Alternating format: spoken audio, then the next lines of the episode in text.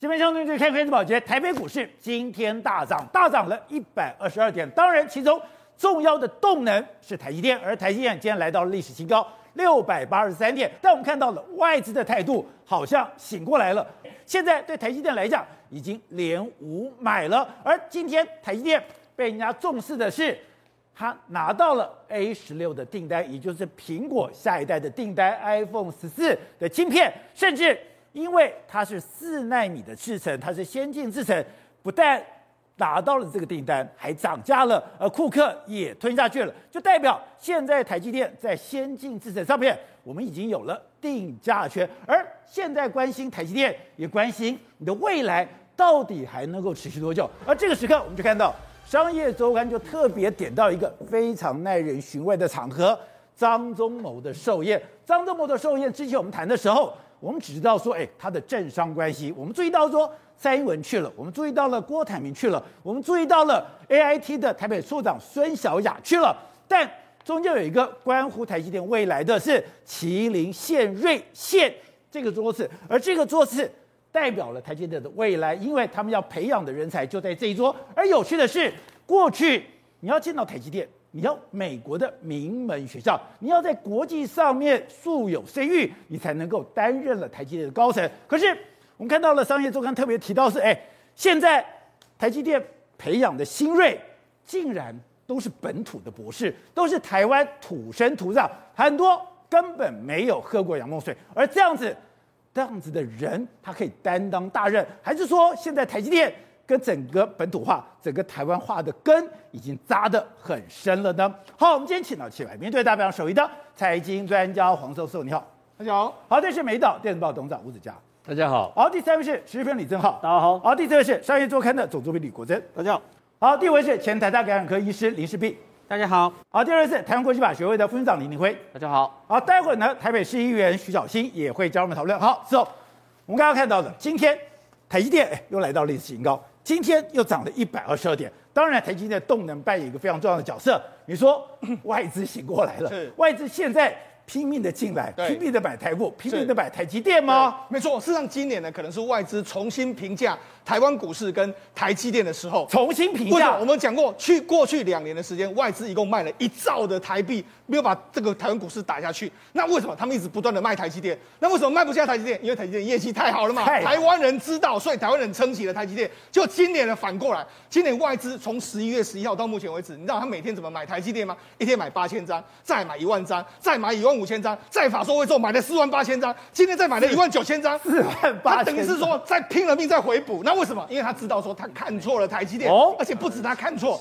连美国媒体也开始惊呼说台积电太夸张，甚至连南韩媒体都说啊。算了，我们认输。那为什么这样？三星不是对手了吗？对，为什么？因为事实上，这个今天我们等下会讲到 A 十六的这个订单的这个台积电已经拿到了这个最新的这个订单，而且台积电的四纳米还给它涨价，这都是破天荒的。另外一个，我们当然会担心的就是说啊，那台积电在这个目前的这个领导班次之后，后来会怎么样？现在我们从这个台积电董事长的这个这个他的寿宴里面，我们看到说麒麟宪瑞里面这个宪这个这个队这个梯队里面，我们发现到说，包括王英朗啦、侯永清啊，或者说张忠生这些人呢。哎，很多跟过去台积电所出出身都不太一样哦。这些是台积电未来的主干，而主干呢，大部分都是台湾本土的博士，是台湾土生土长的土博士。好，刚刚讲到，今天台积电被人家重视到说，哎，他拿下了 A 十六的一个处理器，对，这是由四纳米的。是这个困难在哪里？我们知道，库克对于他的供应商是非常刁难的，没错，而且他绝对不能容忍说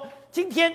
苹果受制于人，所以他老是要拉东打西。我们的大力光就是这样被打下去的。是的，可是他现在只能让台积电予取予求。是四纳米，我给你。然后呢，你要涨价就给你涨价了。我就说，连最会杀价、最有想办法把把这个所谓的订单压得低低的这个库克，他都投降了。哦，你知道台积电多厉害？刚才宝杰讲到大力光。他为了要这个不让大力光独吃，他宁可把 P 七的这个这个所所谓的镜头我往后延，让后面的人都能追上。他可以用很多方法，但是唯独他的的镜头就不升级。对，唯独他对台积电没有办法，因为台积电目前没有任何取代方案。哦，所以我们我们不是讲过吗？台积电说四百四十亿的这个资本支出之后，台积电还很破天荒的说，我未来的毛利率都可以长期的维持到五十三趴。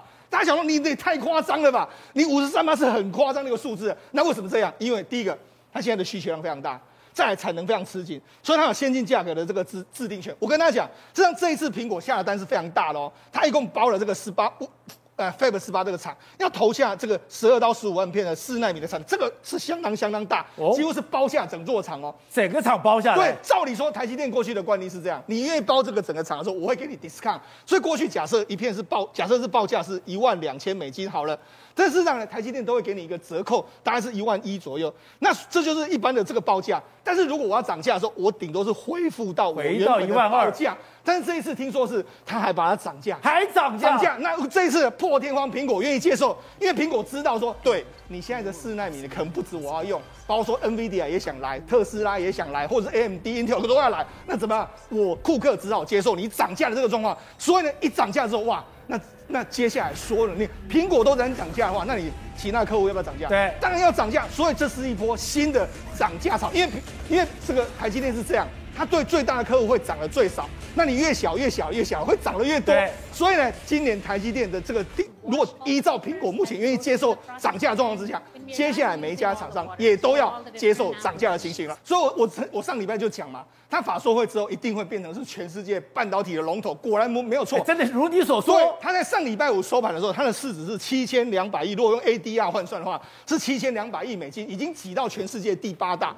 当然，目前的 NVIDIA 是六千八百亿，它已经开始拉开跟 NVIDIA 差距哦。所以，如果未来再持续往上的话，我跟大家讲，搞不好未来三年之内，我们可以看到台积电的总市值会突破一兆美金，成为台湾有史以来市值最大的一家公司。好，那刚刚讲到的。现在大家看到台积电的法说会被吓死了，你的资本支出居然是四百亿到四百四十亿，对，你敢这样做，就代表搞了半天你的客户都已经有了，再从苹果今天在四纳米上面完全的接受，就代表这个需求量有多高？没错，实际上台积电这个四百四十亿的资本支出，很多人看了完全吓傻。那天晚上的时候，很多外资那他们连夜打报告说，哎，怎么会有这么高的这个数字？他们完全都超乎他们自己的想象。那当然了，他这一次主要用在先进制程，包括二纳米、三纳米、五纳米，还有七纳米。另外就是说，包括先进的这个封装，还有特殊的制程，他都已经把相关的费用、相关的这个、哦、这个目标都弄出来了。那事实上，这个支出真的大家完全吓一跳。你看，原本去年是三百亿，三百亿就很吓人。对，今年一般都预估四百亿，结果他居然是四百到四百四十亿，这个数字大家完全都吓一跳。那为什么完全吓一跳？现在压力最大是两家公司，一家叫做 Intel，一家叫做三星。因为今年台积电已经四百四十亿拿出来之后呢，对，三星那三星在过去两年，他为了要跟台积电拉近距离的时候，他投资的都比台积电多。他不是砸很多钱吗？他砸，每一年从二零二二、二零二一都比你多。譬如说，我们台积电去年是三百三十亿，这个这哎三百亿，三星约莫是三百一十亿，我就是赢你。可是今年他四百四十亿出来之后，三星今年大概拿不出，没有讲话了。他今年大概只能拿出三百五十亿，所以这是台台积电有史以来在资本支出第一次压过三星。那第一次压过三星，那你更不用讲 Intel。Intel 目前呢，它根本就没有那么多钱可以做这个资本支出，所以看起来的话，经过这一轮的资本支出之后呢，台积电又可以甩开跟三星跟 Intel 之间的这个差距了。好，那另外就是之前我们曾经介绍过张忠谋的那个寿宴，张忠谋的寿宴的时候，大家仔细说，哎，我们看到了蔡英文。我们看到了孙小雅，对，我们看到了台湾的政商名流，没错。可是今天我们要特别介绍一桌现桌。这一桌刚刚讲到王英郎、侯永清、张宗生、张小强、廖永豪，对，大家不熟悉。是，你说这一桌是是台积电的未来，没错。事实上，这个台张忠谋的寿宴里面来说的话，当然是灌溉云集，你不用讲，他这个他跟蔡英文总统之好，你就可以知道。你看，我跟 Sophia 的好朋友，同时也是中华民国的英文，哎，打一起打拼了三十多年。的好朋友这些人，你看他对把蔡英文总统讲出来，所以跟蔡英文总统关系真的是相当好，他们是无话不谈的好朋友。那当然，AIT 的这个处长当然都去了，还有很多政商名流都去了。但是我们今天要特别讲，就是现这一桌，为什么这一桌很重要呢？宝杰，你知道吗？是在过去的这个协议里面来说，我必须讲，台积电是一个不折不扣的美国公司。张忠谋本董事长本身他是从美国留学，然后回来台湾贡献的。另外一个，他的接班梯队里面，从最早的蔡立行。蔡立行呢，他是康奈尔大学毕业的。另外一个，包括是现在的魏哲家，跟现在的这个这个刘哲刘哲刘德一，他们两个一个是耶鲁，一个都是美国的伯克莱大学，他们都是尖端的美国大学。所以在过去，美国的名门大学，所以你要在台积电能够出头天，不好意思，你不是美国的这些名门正派的大学，是师承是什么美国的大师，比如胡正明，像这个梁孟松就是师承是胡正明，就是美国的 FinFET 的大师。你要是这些人，你才能够出头天。可我跟他讲，这个岁月已经过去了。因为这一次线桌里面来说的话，他们很多是土生土长的台湾博士，所以土生土长的台湾博士来说的话，告诉你什么？台湾未来的希望就在这些土生土长的这个台湾博士。也告诉你说，台湾目前的确是全世界半导体技术最先进的地方。而且我们看到，哎，这两天不大家不是讲中二选区吗？对，王英郎他就是中二选区出来的，是。而且以前，哎，他居然是。年轻的时候要搬砖块，对，才能够付得了学费的。没错，我们要讲王英王英朗的故事。王英朗，你看这个，他目他其实呢是台积电有史以来最年轻的这个副总经理，他四十九岁就当上了最年轻的副总经理。然后另外一个，他国中的时候其实家境不好，他国中因为身为长子，他居然还去。搬砖头啊，去工地啦，还有这个营营造公司去搬砖头，还有推水泥车。然后因为念了书了，他念到交通大学的这个工程的博士。哦，他说什么？他说他一开始去台积电工作的时候，哎，台积电一群做不没名啊，没有什么名气，所以他还要一边念一起念一个大学，念一个学历。那后来，哎，台积电终于。终于开始这个发光发热，他也跟着台台积电一起发光发热。然后你看，他在目前拥有拥有两百八十三项的专利，然后有一百三十六项的美国的这个专利。他负责的是南科十四场，是吃台那个 Apple 订单最重要的人。那那事实上他这样工作能力当然是没有话说。那最重要就是你看，他是国立交通大学的这个工程学的这个博士。那为什么说现在台积电训练出来未来很多重要干部都会来自台湾呢？我们刚讲，我们不是上个礼拜才讲过吗？美国的明尼苏达州，还有美国的加州，哎，美国的这个亚利桑那州跟美国的加州，为了台积电去，他们开始怎样？开始把这些过去荒废掉了半导体的人才、老师开始找回来。对，所以美国呢，在过去一段时间，它的半导体的研究已经落后在台湾之后。另外一个，台湾目前呢，有全世界艾斯摩尔把它全球的最重要的训练中心都设在台湾，所以台湾的人才一定会是全世界最好的。所以台积电慢慢的本土化，同时也证明了台湾的半导体能力真的越来越扎实。好，正好，不是我们讲到的，台积电过去的领导班子一定要什么？美国名门大学，然后你要么就常春藤的，另外就是，哎，你跟等于说你要跟国外有非常良好的一个关系。可是现在看到商业周刊特别点出来的接班梯队都是土博士。土博士撑得起来吗？哎，这叫四大纯血土博，四大就是台清交成，纯血就是以大学部就是念台清交成，哦，研究所台清交成，博士念台清交成，这叫做四大纯血土博。坦白讲，过去我们念书的时候有一个专有名词，对，四大纯血纯血土博，血缘的血，纯血土博。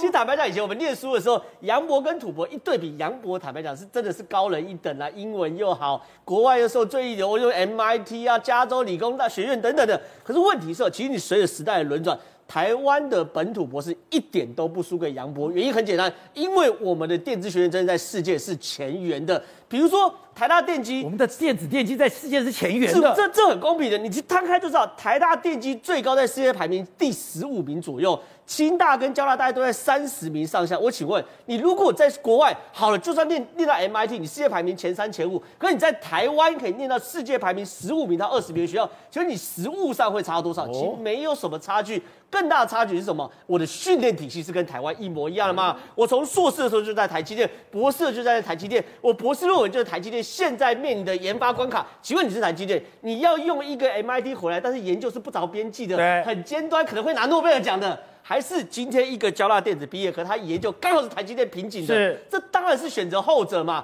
所以哦，这个东西已经完全逆转过去杨博跟土博的那种分野里。比如说清大成立这个半导体学院，对不对？我们都在清大、交大、台大都有成立半导体学院，对不对？我跟你讲，里面的制程部的老师是林本坚，哦，台大的研不是台积电的研发的副总经理，对不对？里面的老师有艾斯摩尔在台湾的副总经理，有艾斯摩尔在台湾研发东西的协力。我请问，你今天哈佛回来，他找得到艾斯摩尔教他怎么做制程吗？不行。可是我们台湾就可以搞这一套嘛？我们今天把所有的人才全部兜起来，然后呢，这个东西呢，你也不用管，你就精，你就钻，反正呢，你的你的光科技就是艾斯摩尔，然后你的研发就是台积电那一套，然后全部呢，你硕士博士就开始教这个东西，这个教出来对台对台积电来说叫做集战力。所以说，我们不是台积电很强，是台积电在电子、电机这些半导体的学术上。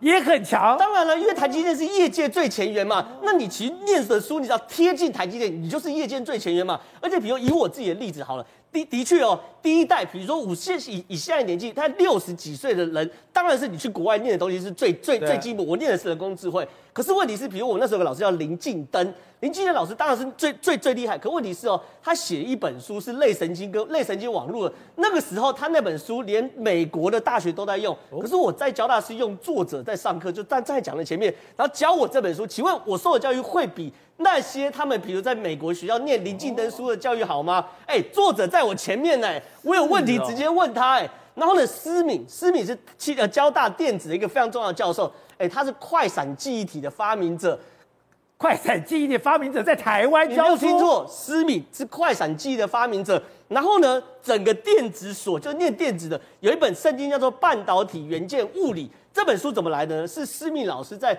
交大电子所的投影片，后来他把它整理成书，现在全世界印了三百万册，MIT 什么全部都读它。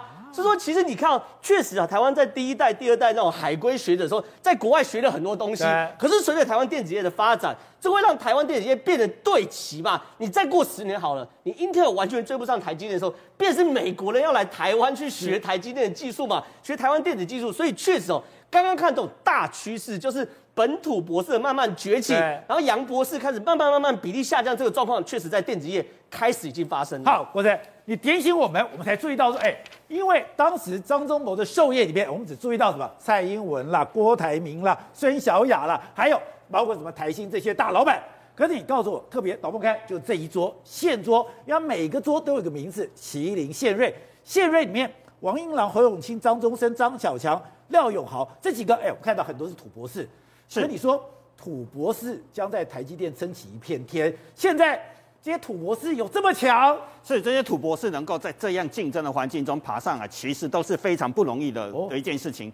像我们来看王英朗，其实王英朗他的专利有两百八十三项，最重要一个是台积电在告中芯半导体的时候，就是引用他的专利，所以等于证明说。中芯有些东西是偷台积电的技术，所以他研发这些技术是非常厉害的。再来我们看张忠生，张忠生他在台积电带领的团队叫做 Team Tiger Team，专门在读 Tiger Team 对老虎团队，老虎团队专门在研究所谓的先进论文以及读论文的，所以他发表的专利都是世界级的，有一半的专利都是美国的专利，所以他是非常厉害的一个专门读论文跟研究先进制程。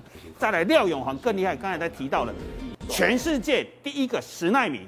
是他成功把它量产的，接下来七纳米也是他成功量产的，所以这些所谓的台湾土博士其实不是那么简单。等一下，你说王英朗、张忠生、廖豪这三个都是土博士，都而且是他讲的台清交成纯血博士。对，重点是他们都是打遍世界的一个顶尖的高手。打遍世界，他拿去告中心，他读的是先进论文，他盖的是世界上第一个十纳米的。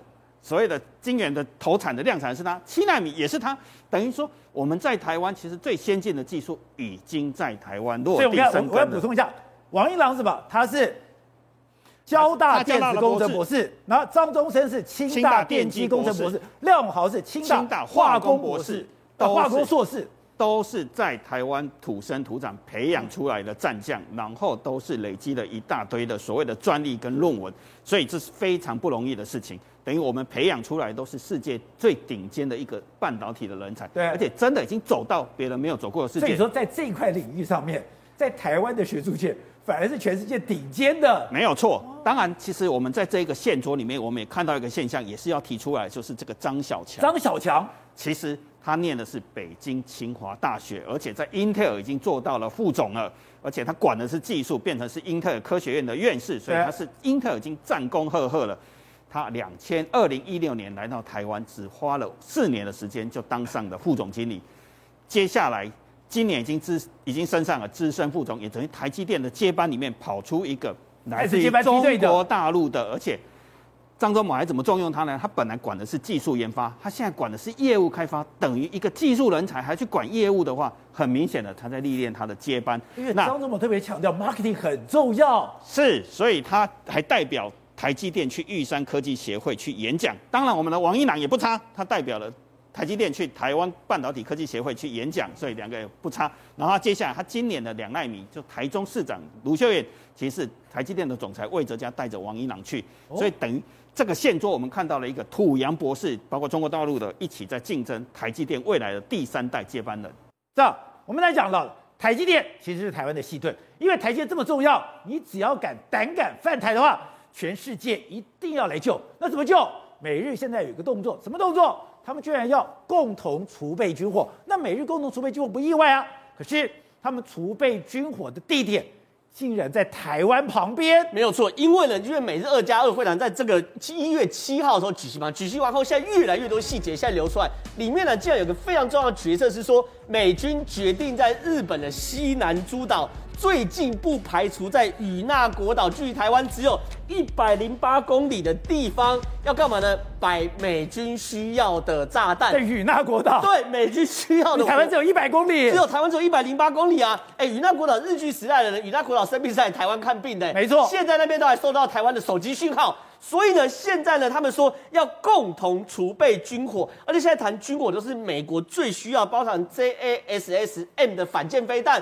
包含美国现在的精准打击的飞弹，全部要摆。为什么？原因很简单嘛，因为对美国来说，如果今天第一岛链发生战争的话，他们必须要最快速把兵运过来。可问题是后勤补给再运来不及了。台湾是黄金四十八小时，如果台湾四十八小时守下来的话，美军过来。可是如果你包含运兵时间、包含集结时间、包含你后勤补给、包含弹药时间，台湾可能要走整整守一整个月。所以你就看到最近哦，美国其实非常非常有意思的把台湾还有日本的所有的战法、战术、武器全部换装成美军现役，让他们一来就可以配合，一来就可以搭配使用。用的在作战的时候。动员集结是非常花时间的，所以，哎，以后美军只要我的海军战队，我的人赶快集结，快速投送就好。而在现地，刚刚讲到，在台湾周边都有他们熟悉的武器，能够使用的武器，而且杀伤力很大的武器，他们随来就可以随时用了。而且不止台湾周边，包含美国跟日本现在采购的武器，就是他们使用武器的时候。到时候只要一来就可以无缝接轨嘛？说来到台湾，对，比如说我问一个最简单的，我们已经有雷霆两千，我们干嘛买海马斯多管火箭？因为美军可以用的。对，这很类似的东西嘛。而且我们雷霆两千也有增程型的，也可以打到三百公里。可凭什么我们要买所谓的这个海马斯多管火箭？因为很简单，美军来，哎、欸，雷霆两千不会用嘛？不是他们平常练习的嘛？我再问个很简单，我们台湾已经有中中中研院有自己自制的无人机哦，为什么我们要买 MQ 九 B？对，很简单，不只是美军会用 MQ 九 B，我们台湾买下来它的所有。的电站讯号是跟美军的巡洋舰、跟美军的军舰是连接的嘛？还有很简单，是为什么我们今天换装包含飞机是 F 十六 V，日本是买 F 三十五，因为全部都是美规的嘛。所以有现在美军打的主意其实很清楚，就如果今天中国要打台湾，当然要守，可守的过程中，我们没有趁手的武器是不行的。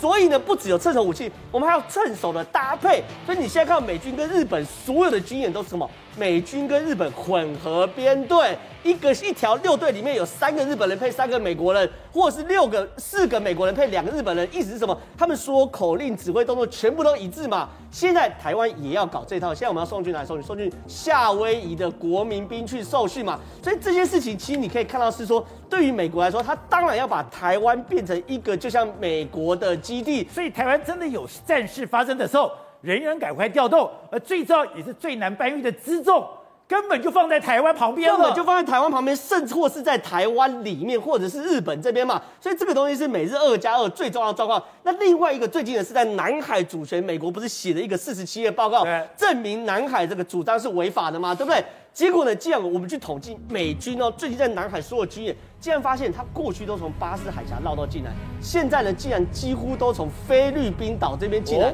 他意思是什么？因为他预估如果打仗的时候，巴士海峡这边会是谁控制？是中国控制的，所以美军要驰援，应该是要从菲律宾这边过来。所以呢，这种进出也是美军目前正在去做准备的。所以你可以看到美军做的所有目前的状况。都是为了因应中国而准备，而且它应应的是这种突发的战争，所以未来啊，台湾，我认为我们跟美军的合作会越来越密切，而且我们真的会像日本一样变成一个黄皮肤的美军。好，你们刚刚讲到的美日二加二的一个会谈，结果确定一件事情，我们要共同储备军火，共同储备军火。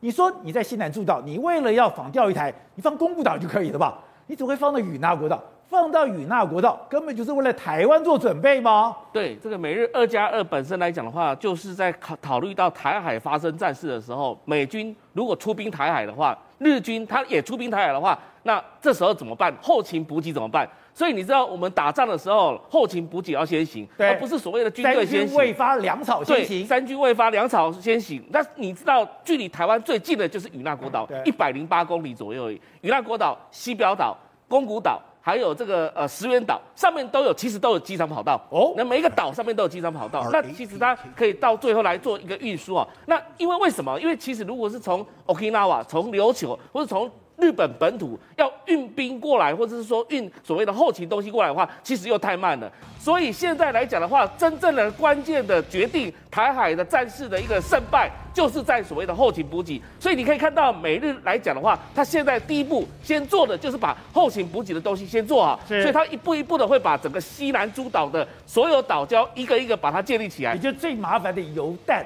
我先放在前沿基地，我的人来了以后，马上可以进入作战状态。对，那因为在台湾上面是台军是自己用自己的这个后勤补给弹药库或者是油库，但是对于日本美军来讲的话，他们也必须要有自己的一个后勤补给能力，否则来讲的话，你来台湾用台湾的东西，不见得，因为为什么可能会被解放军整个轰炸掉了吗？轰炸掉之后，你怎么东西可以用？所以最好的模式就是在西南诸岛建构出美日自己的这个所谓的后勤补给体系了。好，董事长，刘德英讲的很确气定神闲。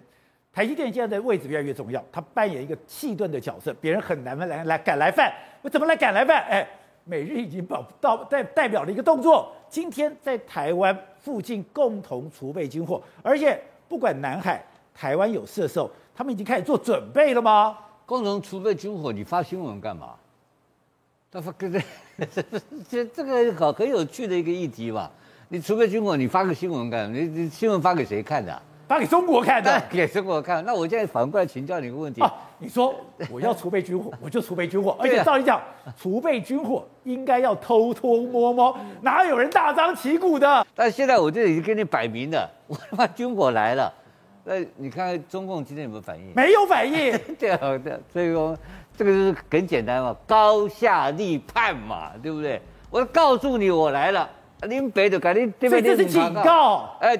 不，一百多公里啊！他，我现在好，就是我们这样这个讲完了嘛。他为什么要大声嚷嚷这个事情嘛？第三个很简单嘛，今天一定是今天解放军攻台，如果发动对台侵入战的话，他的动作是怎么样的动作？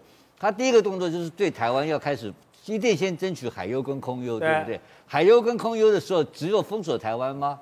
当然不是嘛，他得把西太平洋整个区域，他不是讲的 A to A D 嘛？A to A D 是全面性的封锁，它是过饱和的飞弹的过饱和攻击的准备。对，它所有的飞弹，它的中程飞弹全部封锁你美军跟日军嘛，它才敢动台湾嘛。所以它这是什么飞弹？你看看，全部是空对空对海飞弹嘛，就是建空空军所掌握的对海军的建设飞弹嘛。然后另外一个就是对陆的嘛，那你的近海的飞近海的它的它的所谓的近海的所有的所谓的飞弹基地，通通会被它威胁到啊。